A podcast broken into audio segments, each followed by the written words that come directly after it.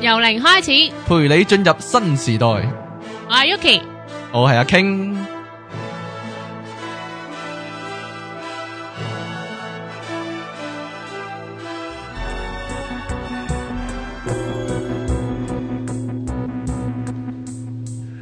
大家好，呢度係 popup.com 嘅由零開始，我係阿 King。我係 Yuki，係啦，咁今日咧，我哋好高興咧，就請到一個靈氣師傅咧。點樣點樣介紹我靈氣嘅導師定係靈氣嘅老師咁樣？我諗啊，叫我靈氣導師啦，唔好叫靈氣師傅嘅啦，導師咁樣啦。 因為師傅叫老晒，叫都係，咁佢就誒叫做 Angus 嗯係咪？有冇讀佢名？冇係錯冇冇錯錯。咁就佢都同我哋節目有啲淵源喎。哦係啊，就係咧，原來就係前幾集咧有位嘉賓叫啊 Eddie 嘅，同我哋一齊講冥想嗰位嘉賓咧，Eddie 嘅老師啊，靈氣嘅導師啦，嗯，咁樣香呢港靈氣能量能中心，係啦。咁你係負責人嚟嘅。誒，我負責人同埋係裏邊其中一個主要導師嚟嘅。即係校長，嗯 可即以係咁講啊靈氣校長， 咁佢今日會同我哋講下關於靈氣嘅嘢啦。嗯咁其實真係好多聽眾都有興趣呢樣嘢。咁甚至有啲我我我因為之前一個禮拜已經喺 Facebook 度誒講咗，我哋會請呢個靈氣關於講關於靈氣嘅嘢啦。咁已經有人話誒、呃其實佢有啲聽眾已經話，其實佢一路想學呢，但係就唔知誒個、情況係點啊，或者邊啲誒好一啲啊，有咩派別啊咁樣。咁今日可以幫佢幫啲聽眾問下呢啲問題，同埋同埋 Yuki 都本身都好有興趣知㗎哦嘛。係啊，本身都好想學，因為啊但係我又係同啲聽眾同一個問題，就係我唔知道其實靈氣同氣功或者同嗰啲係咪同一樣嘢咧係啊，咁我就變咗唔有好知。多乜乜療法啊，乜乜療係法啊啊咁樣咯。但係靈氣就誒、呃，據我所知係其中比較出名嘅一種嚟嘅。誒，算係㗎，算係嗯㗎，因為靈氣而家嚟講喺英國啊、美國、加拿大呢啲西方國家咧，嗯其實佢嗰個應用咧都非常普遍嘅，去到官方層面嘅，已經喺官溫層面啦。其實嗯咧，而家我兩年前收到個數據咧，保守估計而家全世界用緊靈氣呢樣嘢嘅人咧，有三百萬人嘅有。嗯嚇、嗯用緊，即係學過靈氣，用緊靈氣嘅。嗯咁其實非常普遍嘅。佢哋而家喺舉個例子喺英國咧，英國有有大部分嗰啲政府醫院咧，佢佢係正式咧係請咗啲靈氣治療師咧，去幫嗰啲癌症病人咧去做啲治療嘅。嗯嚇、嗯因為嗱癌症病人嚟講，佢哋有通常癌症病人佢有兩個係最痛苦咯，第一個嗯係痛啦，嗯第二個就係如果當佢做完化療之後咧，佢嘅體力佢嘅體力咧會急速衰退咯。嗯嗯哼咁其實靈氣裏邊有兩個手法咧，就啱啱針對呢樣嘢嘅，嗯，嚇就痛同埋誒嗰、暴個力嗰、，個幫佢恢復體力嗯嚇。咁、所以係而家喺誒英國啦，同埋喺美國啦，美國有啲係好出名嘅大學啦。嗯我記得嘅就係哥倫比亞大學啦，嗯哥倫比亞大學裏邊嘅護士學系咧，裏邊咧都誒靈氣都係選修科嚟嘅，已經係嚇，哦即係擺已經擺入去已經係㗎啦。直頭係醫學院有得學嘅，誒大學係啦大學嘅係啦啊，係啦，所以就其實佢而家喺誒靈氣呢樣嘢，反而喺西方嚟講就非常普遍。嗯嚇咁，但係喺亞洲區國家咧，就暫時反而倒轉頭咯。嗯甚至日本咧，佢反而都個流行程度都唔係咁大咯。呢但係靈氣好似喺日本傳嚟嗯㗎。係啊，好得意啦，但係點解日本又好似停晒咁唔出樣？奇啊！好多時啲都嗯好嘢都流流得出去喺㗎第二啦。度發揚光大，係，啊，中國都係㗎，中嗯國啲好嘢都冚唪唥流得出去，流晒㗎。咁我哋由入門開始先啦。係啊咁咁可唔可以講下咩係靈氣啊？即係其實係係主要係係醫療用途嘅，而家一般人出邊認知嘅就係醫療用途。係咁但係我陣間都會講下㗎啦。嗯誒、因為我如果上堂嗰陣時咧，我同啲學生講咧，如果你攞靈氣純粹我嚟做醫療嘅話咧，嗯你係非常之嘥咯。嗯你淨係用到裏邊三分之一嘅功能嘅啫，係係啦。咁或者開始講之前，我想講講啦。誒、r i c k y Ricky 靈氣，嗯如果靈氣呢兩個字俾你哋兩位，你哋會係聯想啲乜嘢咧我覺得係氣功嗰我 啲，都覺得係氣功嗰類， ？OK 係啊， OK，都好好啦。 中因為唔即係係因為咧中，我好我我嗰陣時我識好多人咧，佢一聽到靈氣呢兩個字咧，係佢係即刻聯想到啲古靈精怪啊、精靈啊、神化啊。哦嗰啲咁嘢㗎誒係啊哦我又冇諗過呢樣嘢喎。係啊哦我又唔覺得喎哦，咁係咯係啊，所以你都可能真係同靈氣有 緣啦。因為真係㗎，因為香港咧原本曾經有一個好大好大嘅一個一個機構咧，係想係揾我幫佢推廣靈氣呢樣嘢嘅。係嗯咁但係結果傾唔埋傾唔埋欄就係話咧，佢問我可唔可以改咗個名佢啊？哦，因為佢話靈氣呢靈氣哦呢個係字咪咧因為個靈字係啊啊？佢俾人聯想到啲古靈精怪嘢。嗯我有啲中文類似，因為上次通靈啊咧，channeling 都係都係因為個靈字令到人哋覺得好似搞到好似通靈係變咗問米啊、或者鬼上身係啊嗰同鬼有啲，係關咯啊，係咁樣咯咯，係咯，所以嗯變咗我諗其中一個原因唔能夠普及，可能唔唔知會唔會關呢樣嘢事咯。嗯譯名有冇啊關？誒、呃但係冇辦法啦，因為我咪改唔到啊。因為點解 咧？因為靈，因為靈氣呢個字咧喺日本啊咧係日日本漢字嚟嘅，係漢字啊，係啊啊所以根本哇！如果你改咗個名，變咗就好似完全完全唔係嗰回事啦咁樣咯，嗯係咯。咁就咁就靠，我覺得要靠你咧，講多啲中間嘅係情啦況，咁啲人就究竟唔靈氣係咩會唔會淨係因為個名咧而誤會晒。好啊嗱，其實咧靈氣頭先講過啦，其實靈氣英文名就叫 Ricky 啦。誒、嗯， Ricky 其實日文嚟嘅，誒、呃係日文嘅意思解咩咧？Rick 係解宇宙係，Ki 係解咩咧？Energy。簡單講就係 Ricky 嘅意思就係解宇宙嘅能量。係宇宙嘅能量。咁其實顧名思義咧，其實成個 Ricky 呢個學問咧，就係、搞就係話俾你知你點樣去運用呢啲宇宙嘅能量嘅。嗯嚇咁喺我講之前咧，誒、靈氣玩靈氣啲人或者學靈氣啲人咧，會有一定有個概念嘅，嗯就係話喺我哋嘅身邊或者喺我哋宇宙啊，係有無限多能量嘅，有唔同能量嘅。我估呢個大家同意嘅呢樣嘢係。係啊，嗯咁而我哋咧係生於呢個宇宙一部分，嗯嗯咁所以話其實亦都咁講，我哋自己係一個小宇宙嘅。係好啦，咁靈氣一樣玩靈氣或者學 Ricky 呢樣嘢咧，其實就講緊一樣嘢，就係話你點樣用個方法將我自己呢個小宇宙同呢個外在大宇宙之間做個連接。嗯當我接通咗之後咧，我就可以運用到呢啲咁樣嘅宇宙能量喺我自己身上邊啦，或者喺我自己生命上邊出現啦。呢、個就係成個學習靈氣嗰個概念，呢、個係。嗯明白係咁其實而家我亦都咁講啦，靈氣其實誒頭先阿 Yuki 講過啦，嗯啊靈氣呢樣嘢係好似係喺日本發揚嗯發明哦發展出嚟嘅喎。咁、嗯其實係有少少要矯正少少嘅，其實哼係其實而家嚟講咧，靈氣全世界嘅學派別咧，其實有百幾派嘅有哇！嚇，有靈氣都有派別有有有嘅有嘅。我我我真係我未識你之前，我係完全未聽過，我以為靈氣就係靈氣係咁啊樣嘅，，啊即係等於中國功夫嘛，中國功夫都有分咁啊，有有嗯有洪拳啊、蔡李佛啊、詠春啊，嗯詠春有分係有分葉問詠春啊，有分係嚇廣州詠春啊之如出啦。嗯 Ricky 靈氣一樣，咁嗯靈氣其實除咗日本之外咧，佢有分係仲有係咩西藏靈氣啊、埃及靈氣啊、誒印第安靈氣、印度靈氣啊，好多嘅。嗯咁但係當然啦，而家我哋一般而家出邊係聽到嘅靈氣百分之八十以上咧，其實都係講緊係日本臼井靈氣嘅。嗯嗯哼點解咧？其實佢個原理就係話，因為你學其他唔同嘅其他派別靈氣咧，差唔多都有個共通點嘅。佢哋必須要你先學咗學晒所有臼井靈氣先，哦所以你可以理解呢個日本臼井靈氣咧，就係、好似係一個大學嘅。譬如舉個例子，你想去讀醫，你想揀心臟科或者皮膚科，嗯咁你咪必須要先讀咗個入門入級門嗰內科嗰五年先一定要係咯。嗯嚇、嗯畢咗業之後你先去揀科啊嘛。嗯咁可以話呢個係嗰個入誒入門嗰個內科嘅就係就等於係求引靈氣，咁即係佢係原創者，因為可佢唔可以咁講？佢係扣井係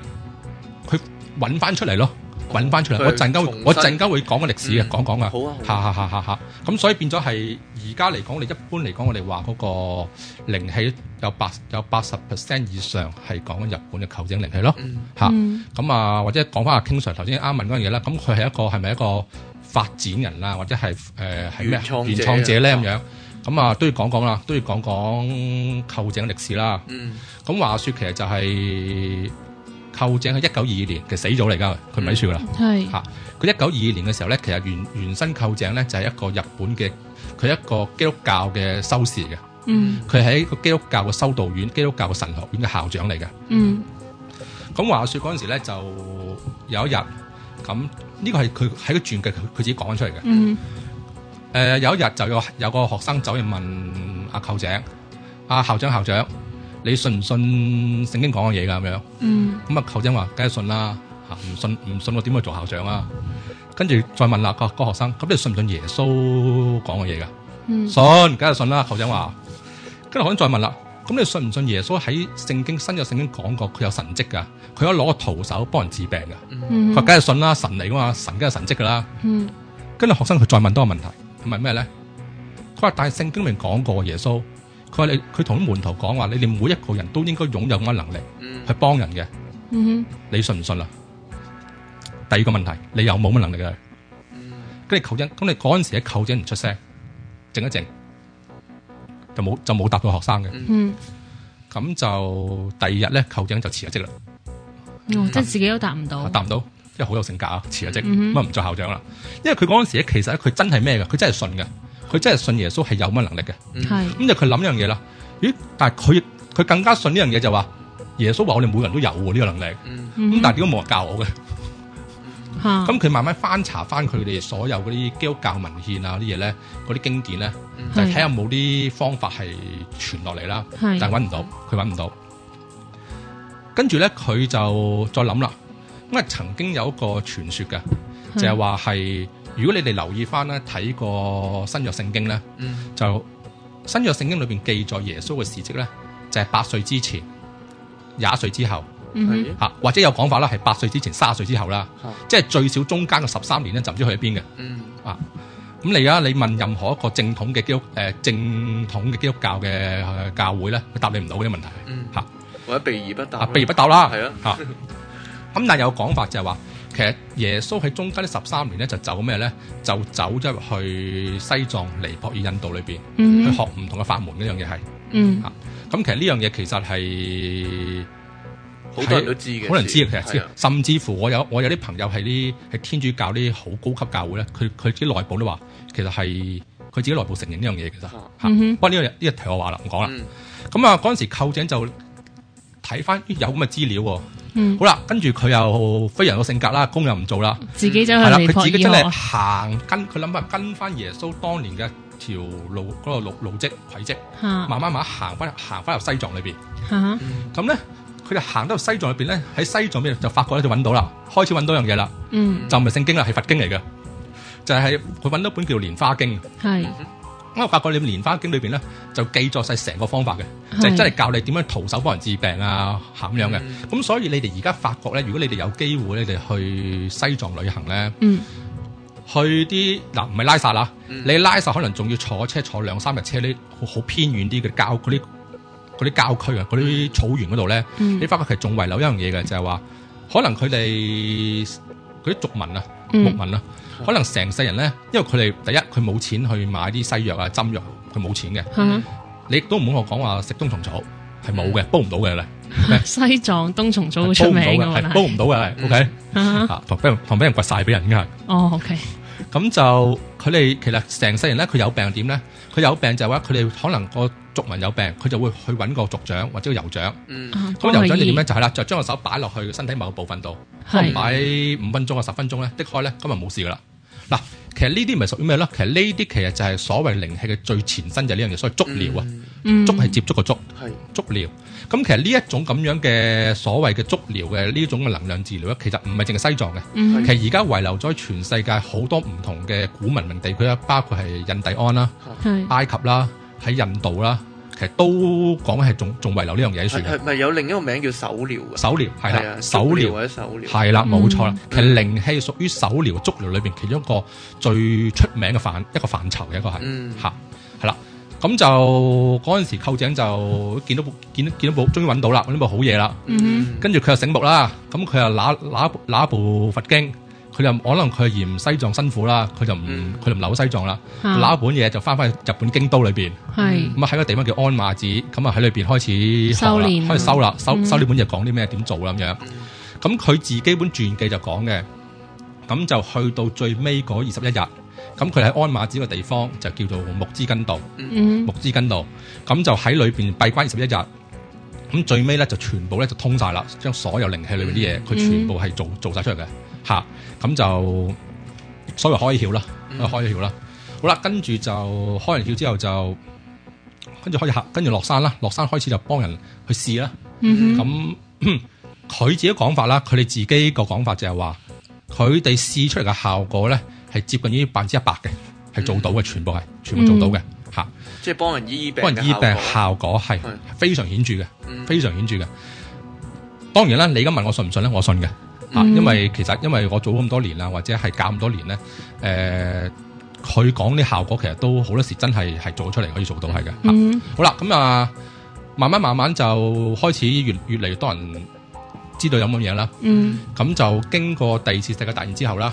咁啊，如果你留意翻就係所有第二次世界大戰之後，日本啲東西咧都會傳咗過去歐美嗰邊嘅嗯嚇。咁啊，所以正正因為啱啱開頭咁講啦，就係、話，所以而家嚟講喺歐美嗰邊咧，佢哋靈氣咧就非常非常流行嘅，嗯差唔多係一佢哋已經納入咗一種係喺自然療法裏邊一個接近係最正規嘅一種方法嚟嘅。嗯嚇佢哋係幫你處理個身體問題啊、情緒問題啊，誒、甚至乎我最近而家開始喺香港做緊啲係幫細路仔處理問題啦。因為譬如舉個例子係，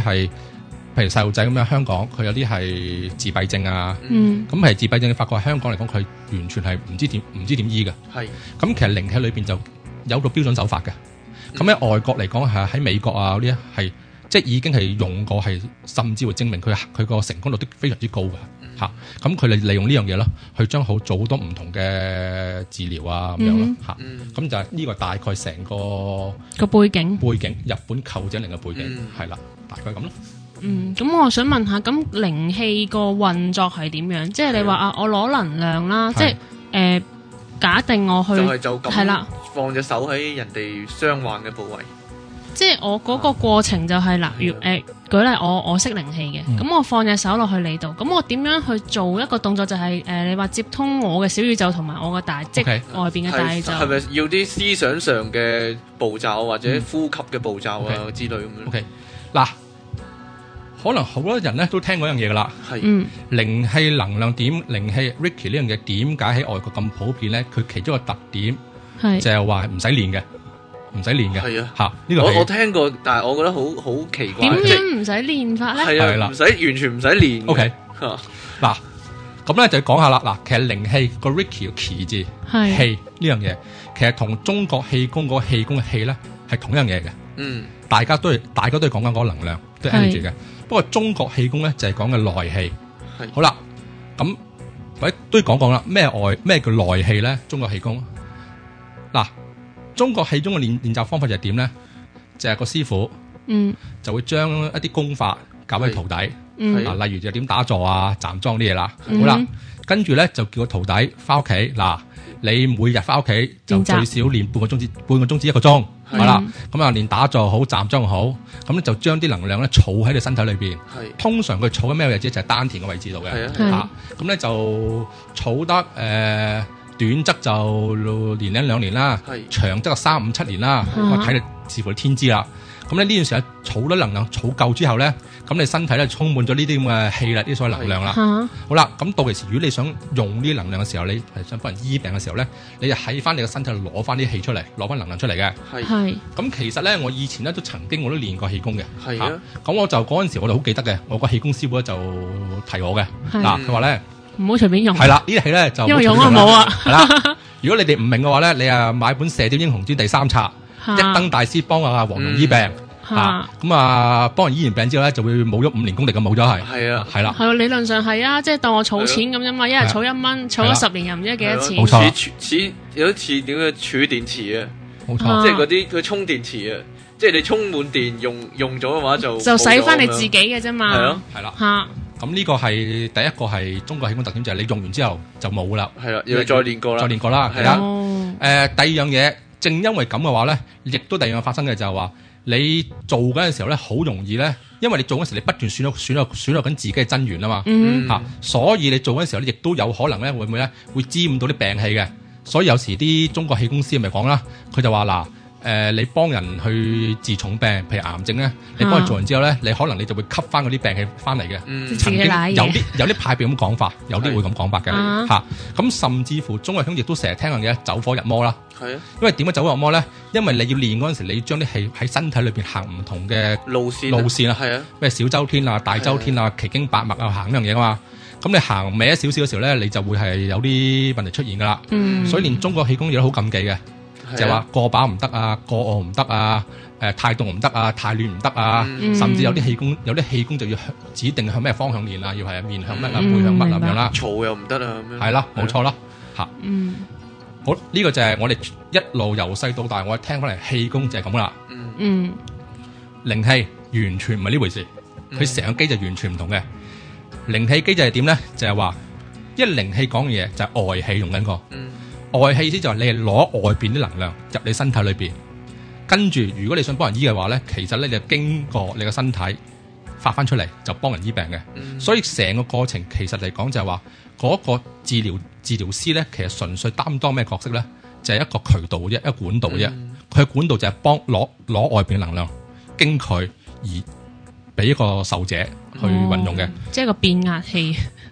變壓冇錯，啊將個大鍋數轉做細或鍋者數，叫轉換器啦。，converter 嗯啊嚇哈，啊冇錯，好聰明啊！哦，多謝。啱啊，咁咯嗱，所以變咗第一樣嘢，所以靈氣咧成個學習過程咧就好得意嘅，嗯係佢就有一個佢有一個叫做 attunement 過程、嗯 a 哼 t t u n m e n t 有啲誒、呃中文譯名有啲譯做叫開竅啊，有啲係叫點化啊，有啲叫做靈獸啊，有啲叫灌頂啊咁樣啦係嗯係灌頂啦，啊聽得最多嚇係啊，嗯誒，我就唔想用灌頂呢個名啦，因為灌頂名我驚同某啲宗教嗰個裏係係邊儀式有啲混淆咗啦嗯嚇，咁我自己我中意用個中文名我叫做係誒開竅咁樣嘅。嗯其實成個靈學習靈氣過程咧，嗰、個關鍵咧就喺開竅嗰度。嗯開竅就係、意思就係點咧？就係、話個老師會用佢嘅能量去幫個學生開咗某啲嘅能量管道，係嗯嚇、令到佢可以攞啲能量可以流到個身體裏邊，嗯或者有另外一個呃更加容易理解嘅，係就係、話你喺我哋而家身邊嘅大氣電波根本就已經有晒所有信息裏邊啦，譬如嗯 FAM 啊、商台啊、港台啊呢啲嘢算啦。啊 OK，問題就係聽唔到嘅我哋。係啊係，咁我哋我哋點聽咧？我哋經過收音機要係嗯個收音機就要調頻調到係可以接收到呢一啲咁嘅電波，係嗯跟住我先至可以轉成我哋識聽嘅語言。嗯嗯好啦，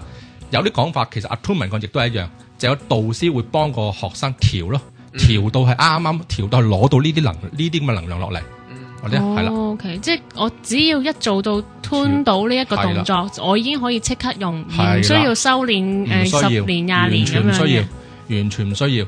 誒、甚至乎係，其實我而家推廣靈氣，其中碰到個最大嘅問題就係嗯話，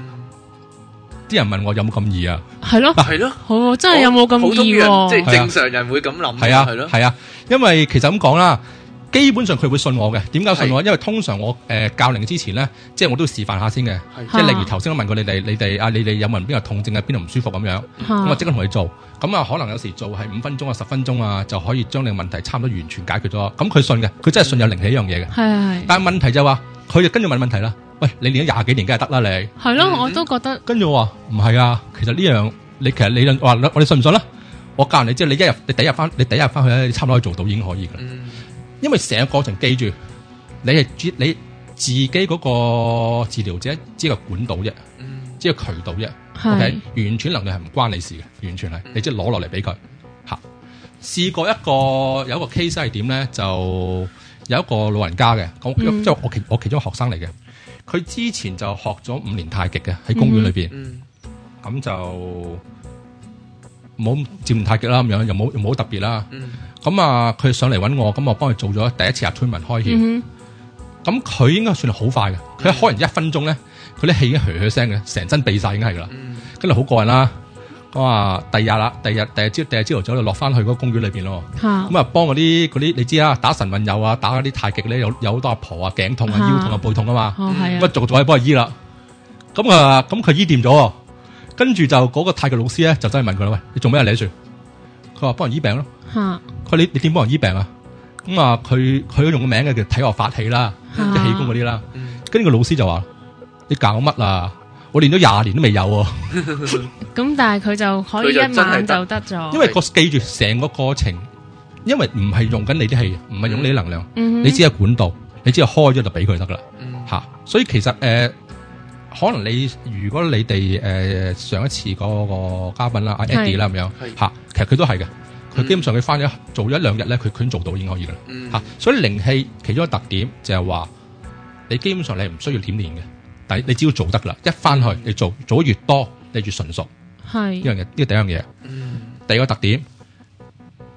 做個過程不除誒、呃除咗唔會係影響自己嗰個能量啊，或者影響自己嘅個身體之外咧，嗯哼。甚至乎有時我講會，你做得越多對自己越好嘅。嗯係啦，嗱，我就想問啦，咁其實我學靈氣或者即係我個目的，我未必係即係淨係醫人咁簡單噶嘛。咁其實即係對會自係啦身有，冇對好自己會處？啊當然唔可會以有啲啦咩好處？即係當例如然可以你啦中國你練氣功可能強身健體啦，咁咁靈氣又有咩好處？一樣可以啦。嗯，中國氣功做強身健體，靈氣一樣可以啦。嗯，你可以醫到人，亦都可以當然你可以自己醫自己啦。係嚇、自己醫自己就係話，譬如我啲學生其中一個最多嘅問題就係話係失眠。嗯咁、啊失眠其實我可以話俾你知咁啊，有邊個抱手手法，即係手擺喺邊度，咁你可以啊咁你可以幫人做治療失眠噶啦。咁咧幫啲人做啦，理論上啦，你可以幫自己幫亦都有得嘅嚇。呢、個係你可以幫自己做嘅。係嚇嗯但係我想講反為就係話，頭先之前我講過下嘅，嗯就係話，如果你哋將靈氣純粹愛嚟治療身體嘅話咧，用三分一嗯用三分一嘅你好嘥嘅，係你非常之嘥嘅。佢仲有咩用途咧？做咩用途咧？係咁就要講講成個係呢、個，即係或者係一個而家可能成日聽嘅自然療法啦，佢有個係有個信念嘅，嗯係，啊，就係話個身體係一個整整體嘅整全嘅 holistic 嘅。嗯哼咁我哋好信一樣嘢就係話，我哋每一個人嘅身體或者每一個人嘅生命咧，都係由三個唔同嘅範疇組成嘅，係，嗯就係、行為啦、情緒啦、思想啦，嗯，嗯即係而家就係一般人所謂嘅身心靈啦，嗯即係其實每個人都有嘅。係，就係呢身心靈咧，就係、組成咗我哋所有嘅人嘅生命啦。哼嗯啊哼咁我哋話，如果呢三個範疇如果係處於一個平衡狀態嘅話咧，咁你個人咧就健康嘅。嗯，係嚇咁當你呢三個範疇裏邊其中一個或以上開始失衡咗嘅話咧，咁你嘅身咁你嘅身體或者生命之間就出現問題，出現煩惱噶啦。嗯，當然啦，其中一個煩惱就係身體啦，你嗯唔哼嗯舒服啦，你會痛啦，你會可能會係甚至乎有啲講嚴重啲嘅，你可能你會生腫瘤啊、生癌啦。嗯咁啊或者倒轉嚟，可能另外另外啲範疇，可能你係情緒啦，你情緒唔開心啦，你可能你可能聽到一情緒唔開心，可能會引起好多嘅連鎖性嘅悲劇出現嘅，會係嗯，啦情緒病啊，情緒病啦嚇。啊，嗯咁或者係思維啦、信念啦，嗯啲信念呢啲可能出咗問題嘅話，可能影響到咩咧？可能影響咗你哋人際關係啊，嗯，亦都甚至直接會影響到你嗰個成長過程之中嘅出嚟做嘢啊，成條路行錯晒成條行錯晒啦，會係啊。嗯，咁所以我哋話其實咧玩靈氣呢樣嘢好得意嘅，其實就係話佢靈氣呢樣嘢就如果我嘅角我嘅演繹就係話你點樣利用靈氣呢樣嘢去幫你嘅生命行去翻個平衡狀態啊！嗯當你去翻平衡狀態之後咧，你就除咗身體之外咧，你另外其他嘅範疇都好自然咧，慢慢慢慢就會有改變噶，呢、個會係嘅。嗯，咁所以話其實你用靈氣，其實你係除咗治療身體之外，你可以處理咗好多好多唔同嘅問題咯。嗯，而係透過宇宙個即宇宙嘅能量多。能量冇去錯去做平衡。哦，做平衡呢樣嘢哇係好犀利喎！嗯嚇誒誒、其實你我聽過你講幾次手法呢個字啊，係即係呢個詞語啊，咁其實係誒、呃即係咩意思？係咪醫唔同嘅病或者要唔同嘅作用，即係發生唔同作用就有唔同嘅手法咁誒樣？係嘅係嘅嗱，你靈氣裏邊有好多唔同嘅手法，嗯當然啦，佢呢啲唔同手法其實都係講緊都係攞緊外邊能量入嚟嘅係。嗱，你就可以理解就點咧？呢啲所謂唔同嘅手法就係等於你練功夫裏唔同嘅招式。嗯 OK，咁攞呢個能量咧就係啲所所謂嘅功力，嗯嗯，即係兩樣配合嘅。嗯你功力加埋你嘅招式，咁你就好好噶哦嗯啦。即係出拳出腳都有分別嘅。其實係一啲手勢嚟嘅，手係誒手勢嚟嘅，手係咯勢嚟手嘅，勢手勢嚟嘅嗯嚇。咁係咯，一般嚟講誒，呃如果而家係扣井靈，佢其中一個手法係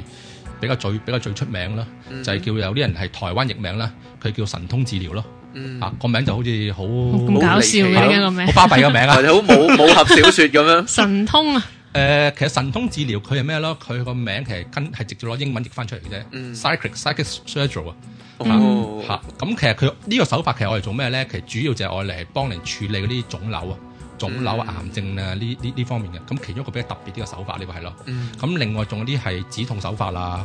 誒、另外係嗰啲係放鬆啊，幫人啊，幫人係減壓方法，即係唔同嘅手法，但嗯都係講緊一樣嘢，都係講緊嘢就係話你點樣去攞翻呢個能量落嚟去做平衡嘅呢樣嘢係嗯，係啦。哦，咁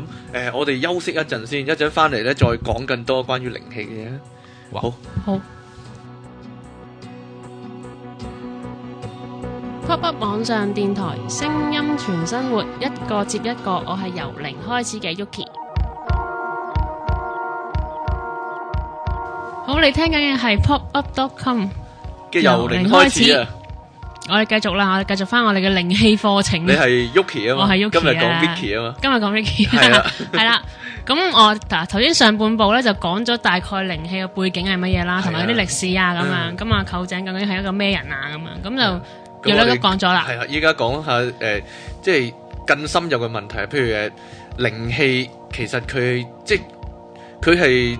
點講？我講發功得唔得？即係佢譬如誒、呃操作嘅時候咧，佢係點樣點即係個樣？運作嘅啊過程，即嗯係譬如啊，譬如我幫阿 Yuki 醫病。咁我擺咗隻手喺佢痛嗰位啦，咁我使唔使做啲意識上嘅控制啊？嗯誒、又或者誒我對眼係咪要望住佢啊係之類咁樣，有咩有咩運作啊嚇、有乜步驟咁樣？念句經先係咪首先？啊嗱，好得意嘅，就用靈氣呢樣嘢咧。係，如果你哋曾經見過啲靈氣治療師幫你做個靈氣嘅話咧，嗯，你就發覺咧，佢係同中國氣功係好唔同嘅，又係。係中國氣功咧，個氣功師同你治病嘅時候咧，就就出晒汗啊，係啊滴哦係啊係啊係啊或跟住者頭殼頂有煙係啦咁樣係啦係啦係啦，跟住又要佢又意聚丹田啊，又要係高度集中咁樣啦，係啊，但靈氣完全唔使嘅。嗯靈氣你話需唔需意念咧？咁我啲好老實話俾你知，係頭一下要，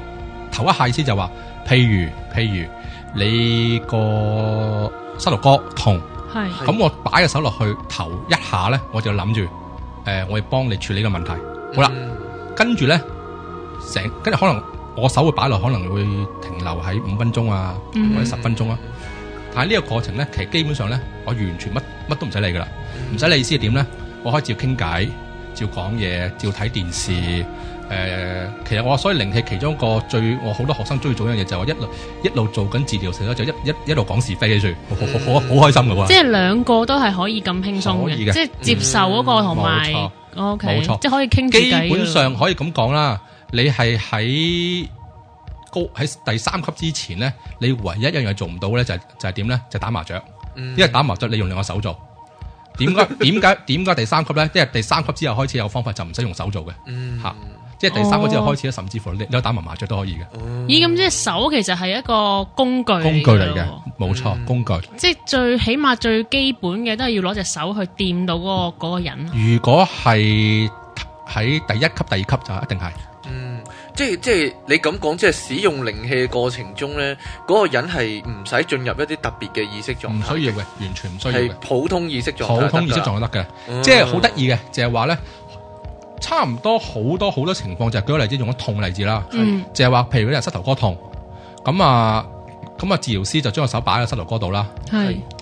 可能做緊做緊過程咧，嗱嗰個受者咧，佢未必有感覺嘅嗯嚇，但係好得意嘅就係做完之後咧，叫叫企起身咧，咦冇事咯，行得喎，嗯，就係咁咯，哦，即係你你似唔似耶穌顯神跡啊？真係好神奇啊，真係係啊，我又真係想試下喎，係啊， 我想試下醫人喎，因為非常之神一奇識，醫就即刻整痛。即係呢個係其中一個最基本咯。嗯。嗱，頭先講係最基本嘅手法，嗯其實咁咯。咁但係當然啦，喺靈氣裏邊仲會牽涉到比較啲好比較高級啲嘅技巧啦。嗯嗰啲、技巧就係話，如果身為一個真正治療師啊，係係咁其實就我成日話會有有兩大部分要識嘅。嗯第一部分就係你要攞到能量落嚟啦。嗯咁呢、個其實我絕大部分學生都我唔擔心嘅，都可以做到嘅呢個係因為一開咗個竅就得噶啦，嚇，基本上係嗯係做到嘅。嗯但係反為第二部分咧，就真係要時間練啦。就係咩咧？就係、話你要讀佢身體啊，read 佢 read 佢 read 佢嘅 body read 佢嘅 history 啊。咩 read 邊個 read 受者，受即者係我嗰個治療師係個病者嚟嚟揾我，嚇咁可能嗱，因為我舉個例子啊，因為有時咧佢嘅問題咧唔係由個身由個身，即係唔係淨係身體表面上咁簡單嘅。係嗯嚇，因為我哋頭先講緊嘢啊嘛，所誒我哋好信一樣嘢嘅，好信一樣嘢就係話，所有嘅病痛其實唔係病痛嚟嘅，病痛只係一個 indication 一個顯示嘅啫。係 OK，你要揾到背後佢嗰個原因個原因，咁你先可以幫佢根治呢樣嘢啦。嗯嗯嚇咁所以其實誒、呃用能量治療啦，其實呢個唔唔唔一定淨唔一定淨係 Ricky 嘅、嗯啊能量治療啦，佢都會有牽涉一樣嘢就係點樣去 read 你個 body，甚至係 read 你嘅 history 嘅。嗯咁點點樣點呢啊？真係要要教咯，要技巧咯。嗯我舉個例子啊，我舉個例子啦。好嗯咁、我曾經試過係有一個 case，有個人揾我，嗯就佢頭痛，係佢頭痛得好犀利。嗯咁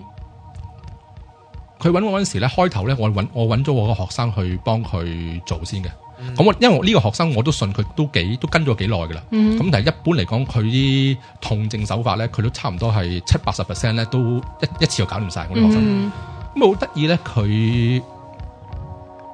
搞完之後唔多掂嗯啊，跟住我又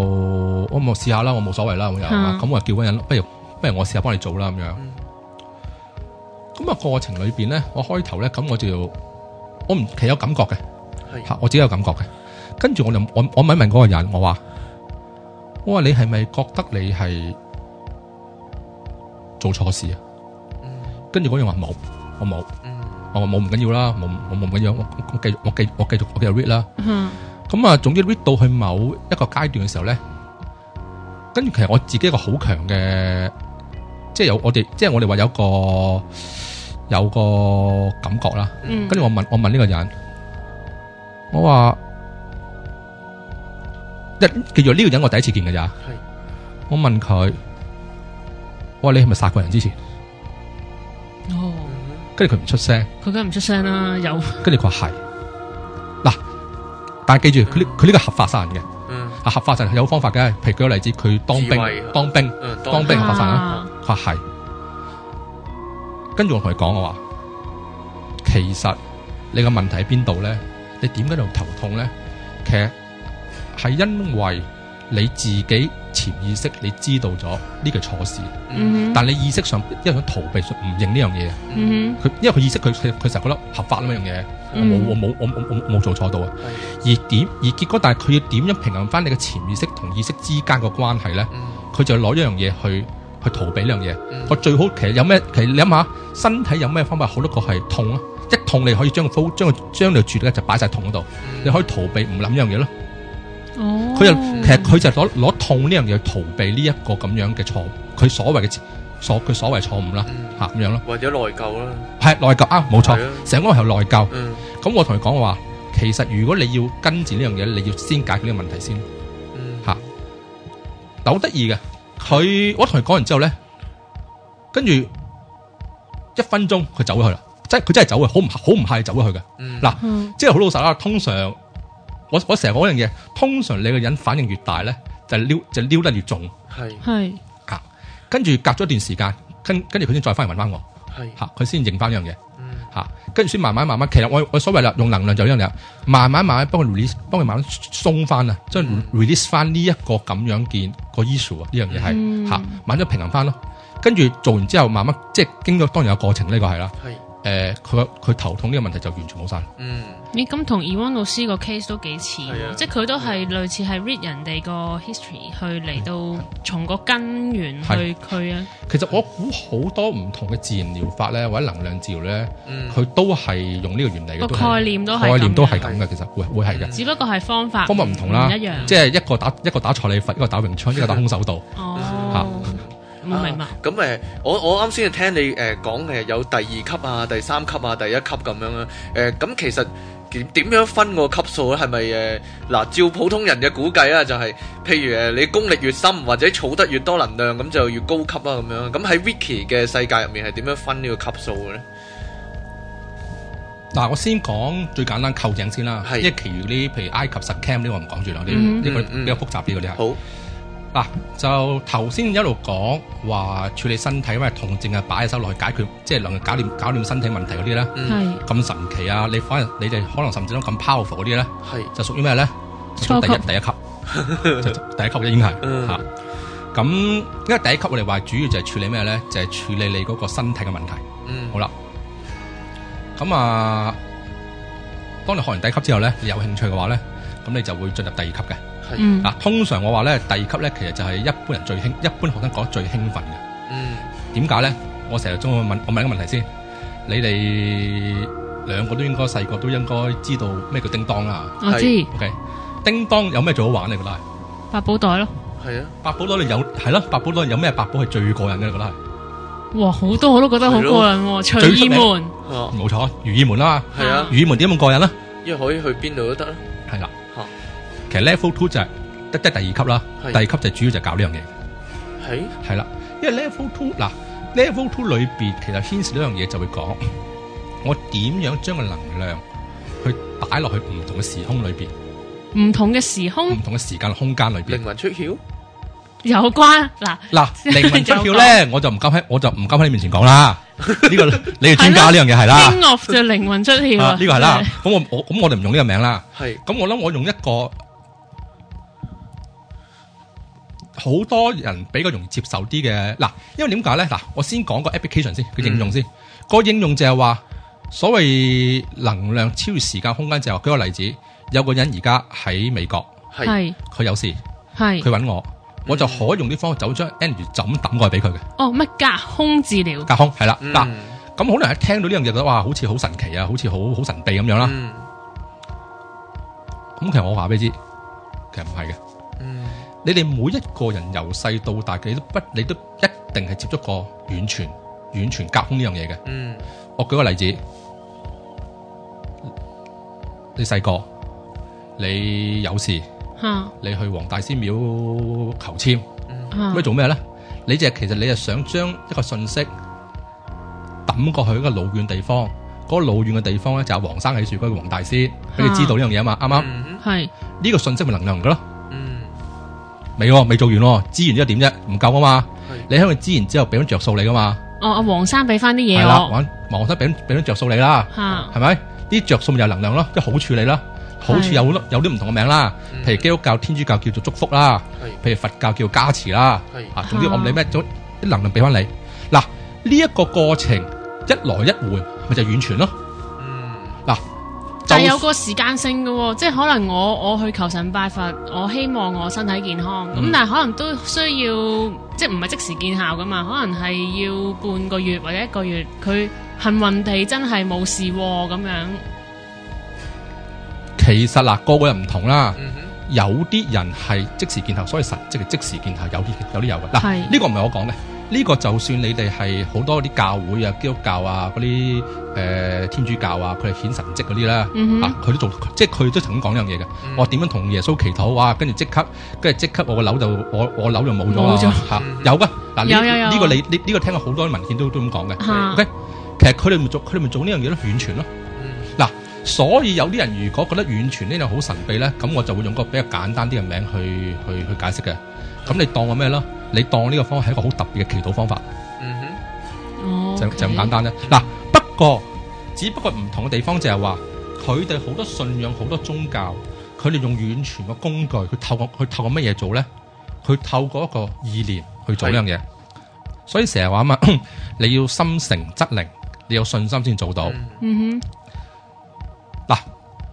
呢樣嘢我我我信嘅，因為玩 energy 啊，玩能量，玩最高境界咧，其實都要靠心念嘅。係但係問題就係話，你靠心念，一般人啱開頭做唔到噶嘛，嗯哼可能所以變咗有時祈禱咧，所以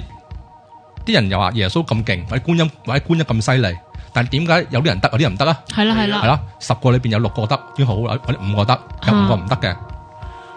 因為佢個因為我哋話啲人咧，佢好難掌握佢自己嘅心念，嗯但即係係靈信唔信？係啦，或者嗰或者能唔能夠集中咧？啊嗯，但係靈氣好得意，靈氣做遠傳呢樣嘢咧，特別扣正靈氣咧，佢就唔用 thought 呢樣嘢，唔用思維，唔用唔用心念呢樣，佢靠咩咧？佢靠叫符號去做嗯符號。咩叫符號咧？誒、其實就我唔知你哋有冇聽過符號，西方叫符號學呢樣嘢啊？有係啦，即係你你與睇得啊多達文西密碼咪知係啦，達文達文西文其實就講呢樣嘢，係嗯佢靈氣裏邊就係透過用符號呢樣嘢做遠傳。啊嚇。所以基本上你嗰陣時，我老師成日中意講樣嘢嘅，佢話你做遠傳你唔需要信嘅。誒、係係大概你係點跟足佢做樣符喺心號入啊？面諗一個符號啊呃當然佢個符號，因為喺喺個 attunement 開嘅過程，佢傳咗俾你嘅，嗯傳咗俾你之後，佢教點用嘅喎，哦係係好係好實質嘅呢樣嘢嚇，好哦好實係好係好實質用出嚟嘅會係嘅，係啦。咁你就利用呢個符號去做遠傳啦。嗱，其實好得意喺扣井靈氣裏邊咧，符號係佔咗個好大嘅部分嘅。係係由 level two 開始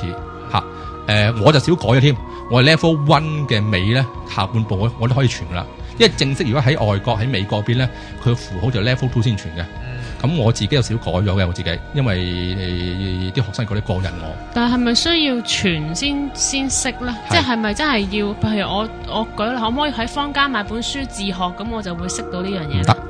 唔得唔得，唔一定要傳嘅，係但係傳嗰個過程係你要即係又好似傳功夫咁樣誒、你打掌喺個背脊度就傳咗俾我啊？定係即係純粹係有啲咩你話俾我步驟呢聽咪就係講咗開竅啦，阿 t u m a n 咯，嗯？O K，阿 t u m a n 其實就係將嗰個將啲火擺咗身體裏邊，擺咗喺其你實。係咪類似一個儀式咁樣？其實唔係佢唔係誒，佢唔係真係佢唔係儀式，佢真係好實質地嗯，開竅係真係好實質地要行你，即係經過程序喺你身體嘅唔同氣場、唔同嘅氣脈裏邊擺啲嘢落去嘅，要點樣開啊？係真係同係咪能量有關，係能啊量唔係儀式嘅，完全唔係啊係儀式嘅，嗯成個係我真係一個能量嘅過程。係能量過程嘅。嗯，我可以話俾成個開竅過程係冇一步係儀式嚟嘅，即係冇一步，即係冇一步係係係係做樣嘅，全部即係每全部都係即真係係有能係量係有係有根有據嘅，嗯即係點嘅由點由邊度接邊度，邊係度啊，接因為邊度我。我相信好多人有其中一個誤解咧，就係、誒、聽講呢個靈氣嘅灌頂啊，或者開竅啊，好多人以為係一個儀式嚟嘅嚇，其實呢個係一個係真係一個能量嘅動作嚟嘅，係能量動作嚟嘅係啦，嚇，佢完佢全真係係擠咗能量入你身體係咁因為樣，擠能量嗯係啦入身體係有步驟嘅，所以個師傅嗰個角色係好重要嘅，可以咁講。係所以成個學習靈氣裏邊，其中一個好特點咯，你發覺嗰嗯個哼關鍵性就係話開唔開到竅係嚇，你開到基本上你個學生就算幾笨拙都好咧，都做到嘅啦。哦，呢個唔同係係所有人都開到竅㗎，可唔可以咁講咧？即係真係有求冇人其係真係喺個點都街開度唔捉出到？嚟都嚇都都得㗎啦，咁樣嗯，你咁停一停，我諗下先啦。好好嗱，諗緊我啲例咁子，我我我講我我講啦，好好係有嘅， 到而家為止，嗯我啲學生個個都得。我未試過一個唔得嗯。 level one。有冇即啲係就係難啲開㗎？即係如果係咁嘅話，即係呢個係一個人嗱人所類本身有嘅所謂難，所謂難啲開始就係佢難，佢比較難有感覺，有有即係有啲幾年冇感覺。嗯但係記住喎，佢冇感覺嗰段時間，佢照做緊嘅喎。嗯係啊，我有我有個學生，佢而家玩，佢去到係都 level two 啦，去到啦，嗯佢冇感覺㗎，到而家冇感覺㗎。但係問題就係話，我咪不斷咯，我不斷去揾啲人咯，誒、重症啊、痛症啊。嗯試過我呢個學生係點咧？試過一次，即係佢又係啱學完之後啊，跟住佢又唔信啦。嗯咁啊，通常我因為我有啲練習班嘅，我就會叫啲街外人嚟嘅，即係我啲唔識嘅人話叫我叫佢自己揾朋友嚟啦。嗯咁啊，交換嚟做嘅。咁啊，佢個 case 係有一個誒五廿幾歲嘅女人啦，即係係風濕腳，係痛幾年嘅，不斷係痛緊嘅係，嗯即係上去見緊我，見緊我成日痛緊嘅。嗯咁我特登我叫嗰我叫呢個男仔，我話。哼你擺手落去啦。跟住佢仲同我講：你又唔好啦，我唔做啦，丟你架。我話唔好啊，你照做啦，唔好理啊，擺手落去。嗯嗯跟住差唔多喝住佢啦，嗯擺手落去，一二三，擺。咁唔理啦，佢照擺啦。咁啊，擺落去之後，跟住擺咗十分鐘，拎開咗。跟住女人就話：咦，唔痛咯只腳，佢真係唔痛啊。跟住個女人仲話啦：嗱，我而家唔痛，但我唔知係咪真係一路都唔痛。吓因為我都唔知嘅，因為我都唔，我都唔，但係即係我唔知我學生去到，即係佢可以佢所謂嘅功力，佢去到去到可以停留幾耐定點啦。嗯哼咁有個女人就話啦，嗱，佢話我隻腳係風濕腳痛幾年嘅，通常一落雨之前咧，一日咧我就一定最痛啦。嗯哼但啱啱嗰一一個禮拜就冇落雨啊。天文台嚟嘅喎，如果咁係啦，跟住個女人隔咗，因為隔咗四個禮拜之後我開班，係個女人嚟上堂，因為個四個禮拜第三個禮拜落過雨嘅，係跟住同我講，佢話唔痛隻腳。一路一路都唔同。照我所知，即係後尾個女人咧啊就做咗個學生嘅。照我所知，到而家嗰個女人已經跟咗，即係學咗半年啦。係到而家佢風濕幾年嘅風濕腳，就係我嗰個學生擺十分鐘就冇事啦。嗱，但好得意在我點樣講呢個例子咧？就係話，但到而家我嗰個學生咧，佢都話我冇感覺嘅，係冇呢個感應到能冇量感覺嘅，完全冇嘅。嗯佢話吓，咁但係問題就係你要有時入咧，因為我哋話咧有啲人咧係因為某啲原因啦。嗯係嗰、個佢同嗰個感覺嗰個層面咧係間斷咗嘅，係間斷咗，特別係男人添啦，嗯係因為男人可能天可能由細到大佢嗰個成長背景，佢啲屋企人冇感覺係啦，叫佢講話係理性一啲係啊，理性啲啦，係啊誒、啊唔應該喊啦，哦誒、應該理誒、應該係係咯，應該應該用個腦去諗嘢啦，係諸如此類啦嚇，嗯所以有啲男男男人通常就未必有感覺嘅，係明白但係好得意在咧冇感覺同有冇效果咧係兩回事嚟嘅。係吓。頭先我講嗰個男人個例子，唔係單一例子咯嗯吓、嚇好多都係咁咯，其實。所以你問我，我諗一諗，我諗一諗，其實即係頭先問我究竟係咪過得開到咧？如果係到目前為止，我啲學生都全部開到，係做到，做到嚇。嗯咁、有冇感覺就應該啱先冇講啊，我哋喺咪度。咁所謂有感覺係啲咩感覺咧？我、哦個感覺我嗱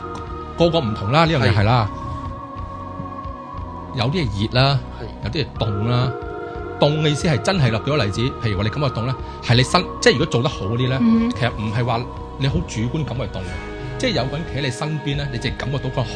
寒氣逼出嚟嘅。係嗯因為因為點解咧？佢嗰個成個治療過程嗰陣就係話，佢令到嗰個病者產生翻嗰個能嗰個能量流啊，等佢流通翻啦。係所以佢咪將身體可能啲我哋所謂嗰啲唔好嘅能量病氣啦，嗯散翻出嚟咯。嗯咁呢個過程有有時感到凍嘅喎，即係身邊人就寒晒會係嘅，凍啦、嗯熱啦，有啲麻痹啦，係誒、有啲係不斷嘅不斷打嗝啦，誒誒誒係係係係即係咁又胃氣啦，嗯好多好即係呢啲係最基本咯。嗯啊，即係唔好講啊，唔好講咩比較比較比較比較比較高級啲嗰啲啦，嚇咁、嗯嗯嗯大概大概會有可能會有呢啲即係開咗竅之後就不斷有呢啲感覺，誒嗱，應該咁講係有過程。係通常嘅過程係點咧？第一步你乜你乜你乜感覺都冇嘅。係係跟住咧，乜咁樣冇咧，啲人咧就開始追求啦，就係、追求開始有感覺啦。嗯嚇啊，例如係係啦，例如上次你個你嘅嘉賓啦，係咁就好笑嘅。你 你嘅嘉賓就係話咧，佢嗰陣時就誒係啦，即係我我淨教埋佢方法生水喉，但係佢唔佢話佢話佢話明我唔生嘅，啱啱開頭，嗯因為我問點解唔生，佢話過癮啊嘛，啊嗯有呢種感覺，啊有即咁嘅係 Eddie 啊，係係係咯啦係咯係咁咯即，係其實我诶、我只要唔生水喉嘅話，我都會 keep 住有一個，譬如诶、呃、举例，如果我係有麻痹感覺嘅，只要我一唔生嘅話，我都會有 keep 住係麻痹感覺。一啲啲人唔同，一啲啲人唔同，但係你不斷你會感覺到嗰個 energy flow 嗰個流啊。嗯但係我話俾你知，哦你係唔可以唔刪噶，因為 Eddie 就係、Eddie 後尾就係因為唔刪就出就出咗少少問題嘅。會有咩問題出啊係我嚟？唔講嗰啲，唔係咁，我唔係我又想知喎，即 我係哋閂咪之後講啊，你唔係咁唔都係想冇乜俾嘢，其啲實聽唔係眾知唔係其實冇乜嘢嘅，其實係其實唔係係一個啊唔係一個唔壞係？我舉我處，啊舉個例子啦，我舉個例啦，唔唔我唔講 Eddie 啦，講另外一個啦。誒、嗯我有個學生係點咧？佢係不斷有呢個感覺啦。佢佢就其實佢係點咧？佢係之前跟另外一個學過先嘅。係嗱，我唔知之前嗰係冇教佢定係點，佢好得意咧，啊佢有個天生佢有，即係佢學完之後佢有個能力嘅，就係、舉個例子，佢喺個十尺真係嘅喺個十尺範圍之內有個人，譬如喉嚨痛咧，佢即刻知嘅，因為佢又因為佢又痛佢喉嚨㗎，哦感係啊，應佢到，感應到啊，嗯佢佢佢佢即係感應到嗰、直個頭身同感受到係啊添，明白。呃所以邊個頭咁行埋佢即哇！刻哦咁知佢好大鑊喎，行出街係成個係咯咁多人喺身邊行嚟行去，係咯，係啦，所以佢咪一路佢咪一路好好痛苦咯，呢樣嘢係。咁其實後尾佢嚟揾我就我話俾你知，我話啊，其實你係咪我問冇山水佢，喉啊我問佢嗰個人有冇教你呢樣嘢？佢話佢咩嚟㗎？嚇咁即係冇啦，咁即係冇啦。哦。咁教佢刪咗咧，一刪咗冇啦。即係可以隨時控制開定閂係啦呢個能，力，係啦，係嗯啦，係啦。嗱，咁我又想引申另一個問題喎。咁你話嗱，你我哋學誒、呃、靈氣其實就係類似一個誒、呃、轉換器咁樣啦，咁即係有入有出㗎啦。咁你開山水喉都係放入嘅啫，唔係，咁你出咧，即係你一定要係，譬如我入咗啲能量落嚟，我一定要有個位出咗去，我先叫做啱。啱。咁冇錯如果我譬如我我開咗啲能量入嚟啦，但我唔醫人嘅，其實即係我可唔可以咁樣做咧？唔得嗱，其實靈氣裏邊其中有一樣嘢係成日都好強調講，就 level one 開始已不斷要講樣嘢嘅，嚇，就係 grounding 落實啦。嗯哼落實啦。咩叫落實呢？其實就係話好多人誤解咗話能量越多越好啊，嗯其實唔係嘅，其實唔係嘅，你搞錯咗。我舉個例子啊，如果能量係過多塞喺某一個器官嘅話呢，嗯哼，嗰、個器官就造成咩問題呢？就係腫瘤係或者癌症啦。 O K，所以能量唔係越多越好嘅，嗯能量係永遠一樣嘢，我哋話要做個平衡。嗯咩叫平衡呢？就係、個流動嘅 flow 啊。嗯即係話你要一定要做到你有入有出，有入有出。嗯 OK，咁所以其實當你一開始你開咗做人 tu- 做人 t u n m e n t 之後，開咗呢、個誒呢、個水喉，開咗水喉嘅話咧，嗯其實你自動嘅，你會自動有機制就係話你會係經咗你嘅身體某部分出翻嚟嘅，係係啊，會係哦即係嘅就算我唔醫人，我都都會有都地會方自出動到。嘅，會嘅嗯會嘅，例如呢個咩咧？例如放督屁啊，冇錯，係啊，係啊啊，，真係㗎，其中一個係，其中一個係，所以其中一個係誒靈氣有啲人啦，係有啲咁放學屁，係有啲學生係，如果佢腸胃唔好嘅話咧，一學完你之後，跟住咧佢就不斷放屁嘅。咁另外一個另外一個渠道經咩咧？就經你腳出咯。所以咪就其實呢個類似你中國嗰個氣功嘅，啊就係話你因為腳就係湧泉穴啊嘛，腳嗯腳踏實地啊嘛，其實就啲能量就經你個頭入落嚟，就經你腳出翻去，咁啊形成咗一個循環咯。就係咁哦咯，明白。即係其實你，因為我就擔心有啲譬如誒、呃即係正你所謂話誒、呃其實初學者唔需要乜都識噶嘛。咁就係正，如果乜都唔識嘅情況下，就會唔會控制唔到嗰個能量而出事咧？誒唔會，其實咧所謂初學意思咧，基本上第一堂咧會亦會教晒成套裏邊嘅程序方法啦。呢個係程序方法基本上你學學學幾多級都一樣噶啦。咁問題只不過係第二級、第三級有咩唔同咧？就中間考唔同啫，其實。但你個開水喉啊、山水喉呢係一樣嘅。哦咁譬如我學咗啲誒靈氣嘅上咗靈氣嘅堂啊，咁譬如我翻屋企會唔會有啲嘢要練習啊咁樣做嘅咧？其實係冇嘢練嘅。你係我成日話你自己翻去唯一要做嘅，你自己做多啲。係做多啲意思就係點咧就？醫多啲人，誒，幫多人啦，真係幫多人啦。嗯誒，呃如果有啲人話啊，我冇冇機會喎咁樣，係不過有時我成日覺得呢個呢個呢個藉口嚟嘅啫。因為你如果你要揾人醫咧，一定有人醫㗎。嗱，你真係冇咧，醫自己啊，哦嗯哼，醫自己我啦我。都成日膊頭痛㗎。係咯，我又腳痛喎，唔係，但係你話係啊咁咪咪而家會醫即啦刻痛咧？就就醫啦唔知啊。係啦，跟住或者你去咩啦？或者有啲人咪醫寵物啦，嗯哼，攞寵物攞寵物做啦。哦，係啊，寵物都係都得係啊都係啊得咯都得啦係其實靈氣嗰、個嗰個應用層面好廣嘅，好廣嘅嗯，好廣嘅。你可以係誒、呃、電器得唔得咧？人電器，你你可以你可以整壞佢可以。唔係能量啊嘛，即係如果全世界即係所有嘢都係能量嘅話，我係咪都嗯哼可以醫到佢咧？如果個我嘗試將個理論套落，嗱，倒翻轉頭講嗱，經驗啊，呢個唔係我，呢、個好多師兄整弟啊，壞都電器係倒翻轉頭玩 energy 玩能量玩得勁嗰班人咧，佢 係，好容易整壞整壞電器嘅。誒、嗯，整下電子產品，係通常越越新嗰啲越即係越靈敏嗰啲啊。哦係咩？係啊咁我應唔應該移開部電話所離以開通你？常咧，你發覺咧， 我哋有啲人玩玩玩玩玩玩 Wiki 啲人咧，係，就通常帶帶部電話就比較舊式嗰啲嘅，啊哦哦，舊式啲用就襟啲嘅會係咁死得啦，我賴晒。係啊啦，嚇，係咯。你實壞幾部電腦如果你都唔係嘅，我唔係哦我壞腦但添唔啊！係呢個唔係絕對咯係，但係就好多時即係都會發生過，嗯。就呢個我我聽過一啲嘅，其實、嚇即係好似啲外國咧嗰啲超能力者咧，有陣時，譬如咧佢有啲表演咧係誒整壞個錶啊，整停咗個錶啊，或者係佢表演個相機咧，佢唔使唔使影相，但係佢可以用意念力整到個菲林曝光，即係即係有影像咧。咁佢整壞埋個相機嗱都會成個靈氣裏邊咧就冇教呢樣嘢嘅，嗯就冇教你整整就唔係教你整錶啊、整相機嘅，嗯，但係只不過係呢個過程係你如果你產生嗰個 energy flow 嘅話咧，係你就會有有時會有咁嘅副作用，副作用係啦啊。我舉個例子，我有個學生就好得意嘅，我有學生就佢就開水喉冇問題，開咗啦。嚇但係生咧唔知，我唔知佢唔想生咧定係點啦。佢啱學嗰陣時好得意，佢永遠咧就過呢個機場嗰個金屬探測器嘅時候咧就一定響嘅。係咁我試過啦，佢試過過好多好多次嘅，結果次都要除晒衫除，即係差唔多除埋條褲，俾人驗嘅，但係都係都響嘅。嗯咁呢個結果要咩咧？佢要冇辦法噶啦，但係結果佢做得好即係要經反而經過好耐時間，慢慢要生翻水喉膠，即係佢好啊嗯好純熟生翻個掣要係。嗯吓咁即係咁先得咯。所以其實會有有時呢樣嘢係會有，即係會有會有呢個效果咯，會有呢、個係咯。即係呢個有時係攞嚟睇翻咯。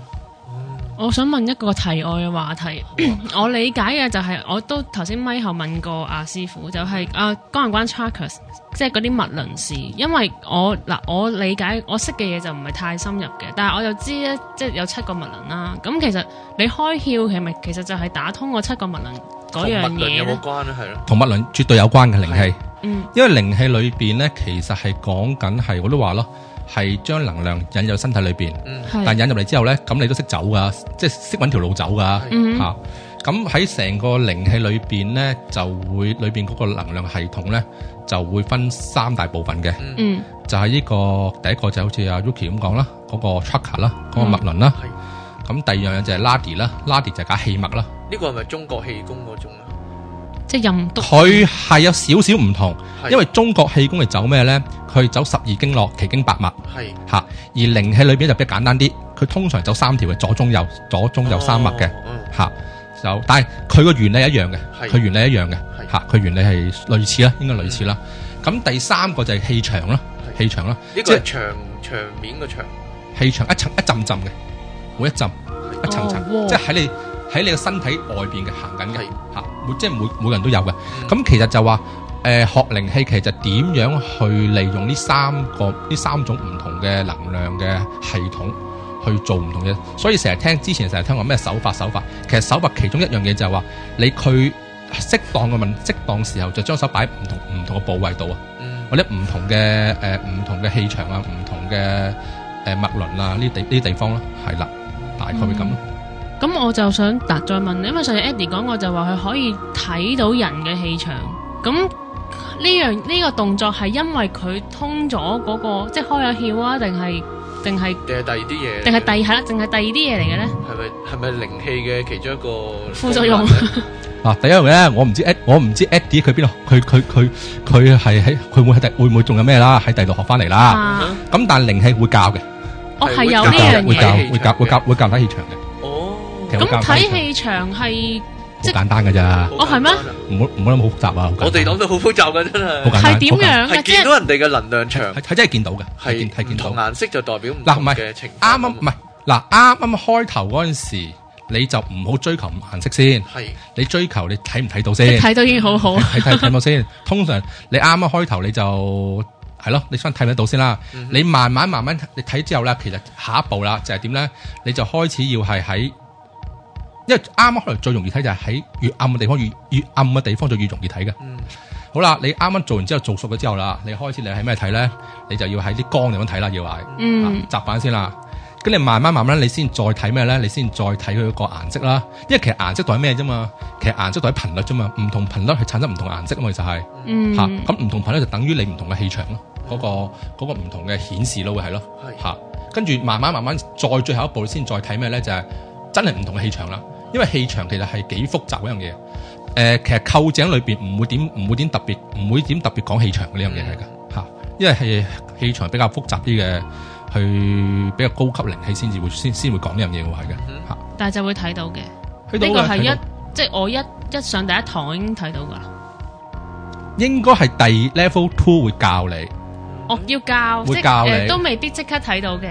咪係教完你之後，你翻去練都實得㗎。哦係咩？係啊，冇人唔得哎㗎，呀好簡單嘅啫呢咁哦我覺得好神奇喎係啊心喐喐想學咁係咪？係啊，我不嬲都最中意做呢啲試驗㗎啦。我個。要乜其實唔難嘅，你你咪其實唔難嘅，其實唔難嘅，其實嗯其實唔係好難嘅，即係唔好諗得係好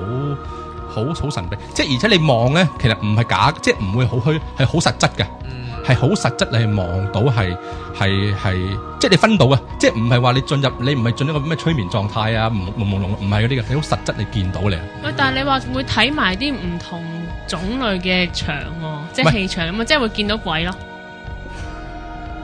即刻飆冷汗， 我今晚即刻呆咗兩秒。靈氣唔咧。好意思啊，問咗啲咁白痴嘅。靈氣就我應該咁 講，我哋好信一樣嘢，係就係話宇宙間所有啲嘢去到最尾呢，都係用翻能量嚟顯示嘅，可以係嘅。嗯誒、呃包括唔同宗教、唔同嘅偶像、唔同嘅信仰啊，哼，嗯你話天主啊，你話觀音都係一啊，你話耶穌團能啊量，都係啲唔同嘅能量、唔同頻率嘅能量啦。嗯咁因為如果有有有，因為如果你有機會一路再學上，我認識多啲嘅時候，譬如話係有一派靈氣嗰個 energy 啊，嗰、個頻率咧係好偏向於好柔嗯嘅。其實嗰、其實嗰個咩咧？其實嗰個就係觀音咯，觀音或者天主嘅能量咯，嗯係嗰種嘅。哼，哦，咁 OK 所以你話見唔見到鬼咧？其實有時我又覺得係誒係呢個名嚟嘅，呢、個係嚇係啊嚇你點樣解釋你嗰你樣嘢咯？你點解釋咯係？咯你你你點解釋呢樣嘢哦呢？即係你都係會見到一團能量喺周遭咁樣。有啲人見到啦，有啲人，但係就唔係，但係都係嗰句，其實就係話呢樣嘢同你嗰個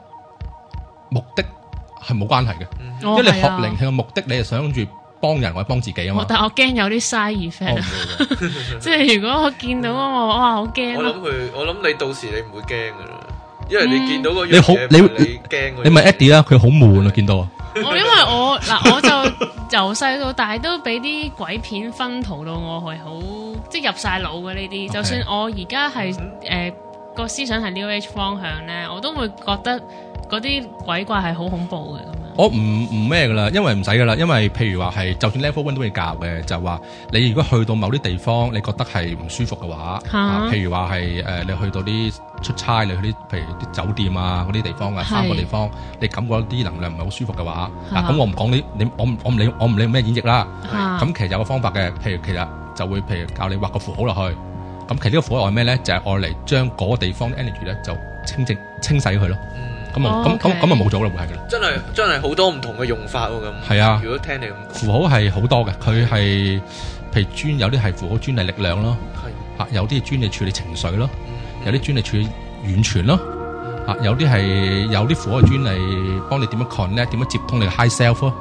哦，呢個都係咯呢個都好差唔多重要揦晒所有 New Age 嘅重要嘅課題，我唔係都係，我諗樹有同歸啦，好多嘢都係都啦，係嗰樣嘢。係咯。係啊，嗯哇！好死我真係心啊都今日想 學先。今日真係咧知道咗好多關於靈氣嘅嘢啊！咁如果我哋有機會咧，可能要再請你上嚟講講，或者 Yuki 咧，或者我啦，嚇啊親啊真自係試會係啊，一試親自去試一下。好啊，係啊，因為因為誒、呃好處好多啦，同埋個用途都好廣泛。我想試開開啊！我仲有補充問題，我想問成個開竅過程幾點幾耐㗎？即係咪話我五分鐘就搞掂一個人啦？係啊，一啱啊，會答會答你中真係咗，㗎？但嗯係但係你又唔會誒、呃、損耗到咁樣嘅，即係損耗咗你唔嘅自己會嘅。唔會。哦，我嘅理解係啫，將隻 CD ROM 放落部電腦度裝個 software，咁跟住就拎翻隻碟走。你好聰明啊你！係真係真係類似真係有啲係咪咁啊嘅類似呃嗯類唔係佢做咩咧？其實咁講啦，佢係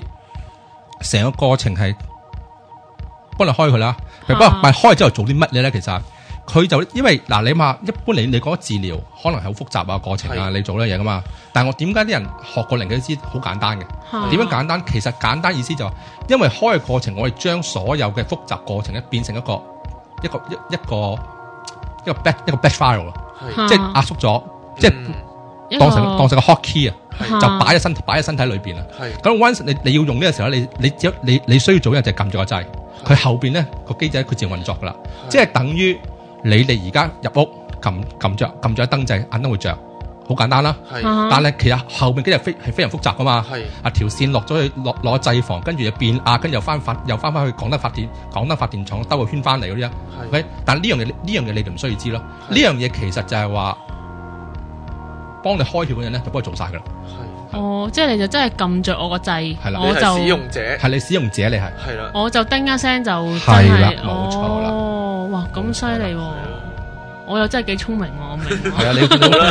咁 你好聰明啊。好少可會咁快明好喎。咁我哋今日好多謝 Angus 啦，嗯，咁就幫我哋介紹咗靈氣嘅好多相關知識。哦，好啊，咁我哋下個禮拜嘅節目係係咪二汪翻哇，？我唔知啊，我仲好多嘢想問喎，睇下啲聽眾有冇啲咩問題，因為咧誒。嗯都繼續歡迎你哋問問題，誒、如果有靈關於靈氣嘅咧，咁我哋都會捉翻阿 Angus 上嚟係啊同你哋答翻，好因啊為我一定答唔到啊。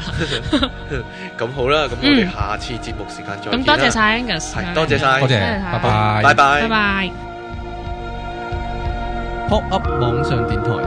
聲音全生活，一個接一個。我係由零開始嘅阿 King。